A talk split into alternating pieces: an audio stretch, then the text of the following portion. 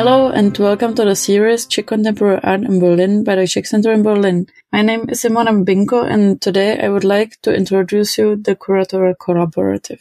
Helena and Jana describe Curatorial Collaborative as an agency for presentation, communication and mediation of art and architecture and focus on finding innovative means of mediation and display.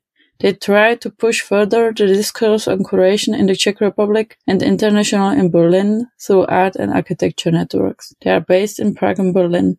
Helena Dodova is a curator and art historian. Currently, she works as a curator of the architecture collection at the National Gallery in Prague. She cooperated on the Creative Europe project Shared Cities Creative Momentum. Moreover, she worked as a research and curatorial fellow of the International Museum program on an exhibition on infographics in the German Museum of Books and Writing in Leipzig. She also initiated and curated, among others, the exhibition Baugruppe ist super in the Qualitat in Prague. Jana Dodova studied humanities at the Charles University in Prague and curatorial studies at the University of Jan Evangelista Purkyně in Ústí nad Labem. Jana is co-founder of an informal art platform UMA, You Make Art, which focuses on mediation of contemporary art to the general public. She cooperated on the show Baugruppe ist super with Helena. After an internship in ZKU, Zentrum für Kunst und Urbanistik, Jana moved to Berlin, where she currently works as a freelance curator in nomadic art, curatorial collaborative, and as Studio Migra. Hello, Jana. Hello, Helena. Uh, first of all, I would like to ask you, uh, how does your current work situation look like and where are you right now? Currently, we're kind of stuck in Prague and due to these different uh, border controls, we figured that we can't uh, pursue our, um, our work that uh, takes place between Czech and Germany, and we can't even visit our partners. So, so I mean, it's it's quite a quite a difficult situation at the moment. I think this uh, this whole situation influenced uh, a whole lot of people negatively, who kind of take advantage of the Europe with open borders. Helena, would you like to introduce uh, the curatorial collaborative, its formats, and how did it start? Uh, we founded Curatorial Collaborative 2014-15 with our first uh, exhibition project on Baugruppe. And uh, the aim is uh, actually to present Czech and German and Central European uh, art and architecture in different media and formats. So to say in exhibition, in publications, but also quite important uh, has been the ongoing discussion and discursive events like different festivals and, and uh, music concerts.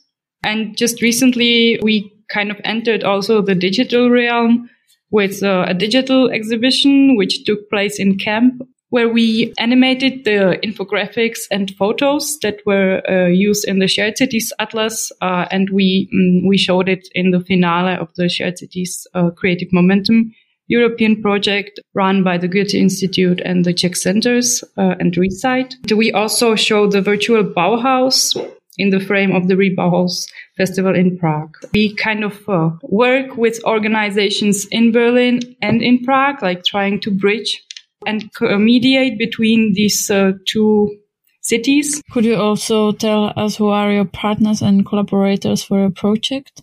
Uh, in Berlin, it's a ZKG, Zukunftsgeräusche Architecture Office, uh, who are located at the TU Berlin, at the Technical University, but also in the Bauhaus Reuse. We've been collaborating since 2015. And um, in the realm of art, uh, it's a nomadic art collective. And on various projects, we have also collaborated with uh, ZKU, uh, Center for Arts and Urbanistics in Moabit. And in Prague, we kind of share like a gallery space with the inner gallery um, and the gallery AM 180. So like, I mean, since we are kind of an agency, we don't run the gallery. It's the other two galleries running the space, but we kind of have a, have an agreement uh, that we can use this shared space either for residencies or for some like uh, workshops, lectures, and so on and, and so forth. And we have uh, also like tried to, you know, uh, cooperate on, on the institutional level, uh, mostly with the Goethe Institute and the Czech centers.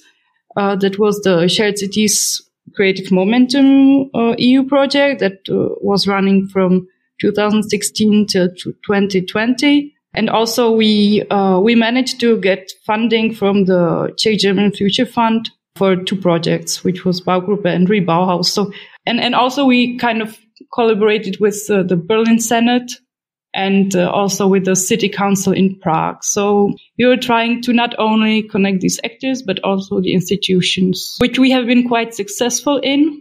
But it obviously, you know, takes a lot of time and you also have to meet the people and not everything you can actually negotiate like virtually or per telephone, you know. So, so like for ongoing work, the personal exchange, uh, I find quite necessary. Uh, could you maybe describe the last two projects, Rebauhaus and Shared Cities Atlas, uh, more concretely? Thanks, Helena, for the introduction of the partners and collaborators. Well, mainly because of this international context, we were able to realize those projects. I mean, we partly live between, uh, indeed, between Berlin and Prague. So we, we like, we were, we are luckily established our contact basis on both, in both cities. So also like the uh, projects you just asked, Rebauhaus and the Shared Cities Atlas are very recent. They will also be later on presented uh, with more detailed information on the Instagram takeover of the Czech Center.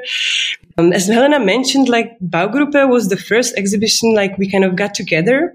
I mean, the second kind of like project on which we worked together with Czech and German partners was indeed Bauhaus Festival. It was the International Central European Festival, much more like bigger scale and mainly like uh, Helena and the Zukunftsgeräusche uh, background were on behalf of like the whole program, also with the partner of like Plato Ostrava.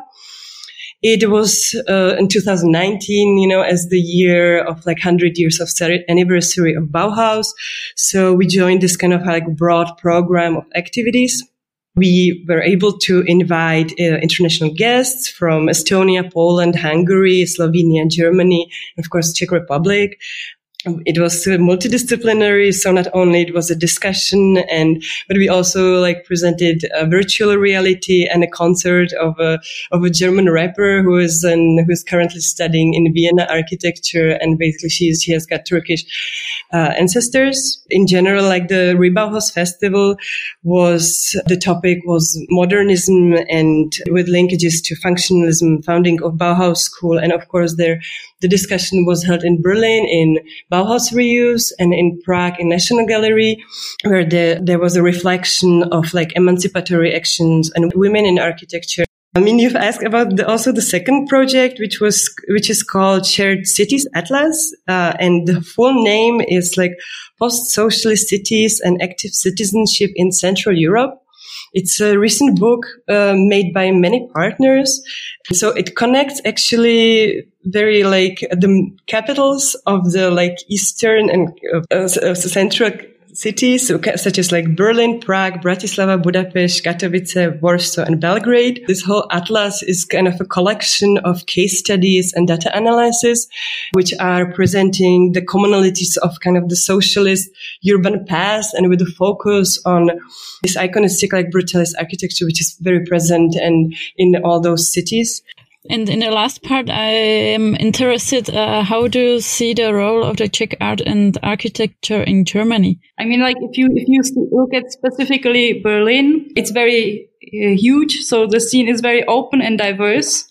But uh, you know, it's very difficult to attract attention and also to convince partners to cooperate with Czech because I mean, obviously, the former Eastern Europe still enjoys quite a lousy image and a low level of interest uh, for many reasons. I think like the the problems are on both sides. On on the on the sides of the Central European states, uh, such as Poland and Czech, uh, but also on the on the side of, of, of Germany, which is kind of you know biased uh, and not looking to the east or not not being interested.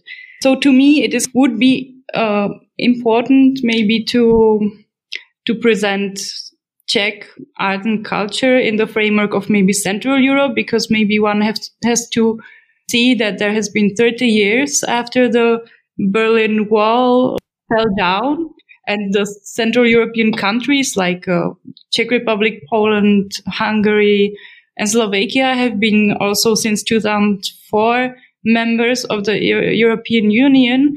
So I think this Central Europe actually includes Berlin, and I think it is really important that also the Czech centers uh, uh, have this perspective, you know, like to show that like there are like some some common traits and some common characteristics which like one shares as as a European region, you know, not not only like to see like the past divisions, but see like some common ideas and topics.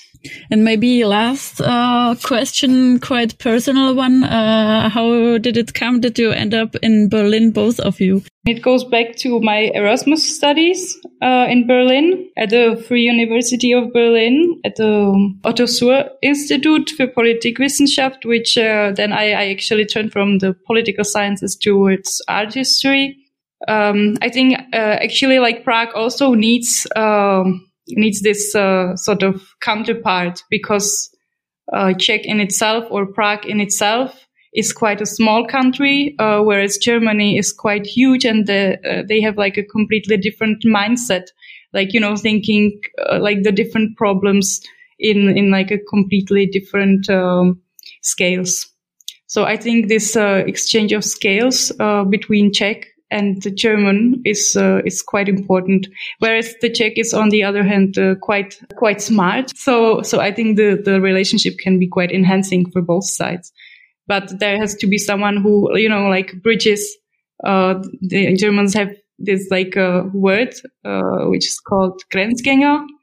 Uh, so like the the people who kind of bridge the differences, which is you know language and and different like education so me things, and maybe I will shortly reply uh, to the question how I got to Berlin. It was very similarly as Helena. Well, I applied uh, in within my university for Erasmus program and applied for a scholarship for a sorry from for a practicum in Zentrum für Kunst und Urbanistik in Moabit and stayed there for uh, quite a long while and established their international contacts, which, which kind of led to, um, led to being able to kind of like establish uh, yeah, community projects over there and, and other, other rather smaller scale exhibition within the neighborhood of Moabit. Thank you for the interview. Thank you. Thanks a lot for the chance to present our work.